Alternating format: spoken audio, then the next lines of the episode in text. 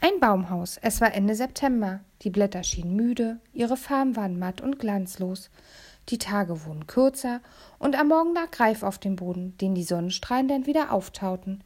Die fünf kleinen Siebenschläfer, die Ende Juli geboren wurden, waren sehr schnell groß geworden. Zuerst waren sie blind und nackt. Sie bewegten sich ungeschickt auf dem Teppich aus Blättern und Gräsern, den Mutter Siebenschläfer auf dem Boden des Nestes ausgebreitet hatte, bevor sie die Jungen zur Welt brachte.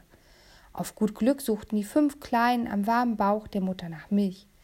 Dabei krabbelte eins über das andere. Erst nach einigen Wochen wurden sie geschickter und saugten ruhig eins neben dem anderen. An windigen Tagen und in der Nacht umschlang Mutter Siebenschläfer die Kleinen mit ihrem buschigen Schwanz. Es war wohlig warm und sie schliefen ruhig ein. Als die Mutter anfing, sie allein zu lassen, weil sie Nahrung suchen musste, deckte diese Jungen mit trockenen Blättern zu, um sie zu verstecken.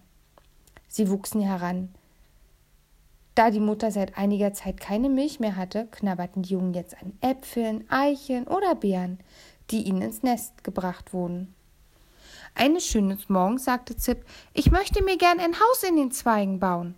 Hm, machte Zep. Zop fragte gleich, und wie machst du das? Schaut gut her. Flink und mutig sprang Zip aus dem Baumloch.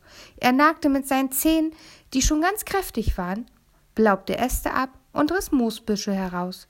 In einer großen Astgabel häufte er alles übereinander. Seine Brüder beobachteten ihn aufmerksam. Habt ihr nun gesehen, wie man ein Nest baut? fragte Zip und machte es dem machte es sich in seinem kleinen Baumhaus bequem. Ich möchte auch so eins haben. Ich weiß jetzt, wie das geht. Ich auch, ich auch, ich auch. Alle vier machten sich an die Arbeit. Als Mutter Siebenschläfer mit einer großen Nuss für den Winter zurückkehrte, fand sie die fünf Nestchen vor und fünf kleine Siebenschläfer, die auf ihr Werk sehr stolz waren. Der Siebenschläfer.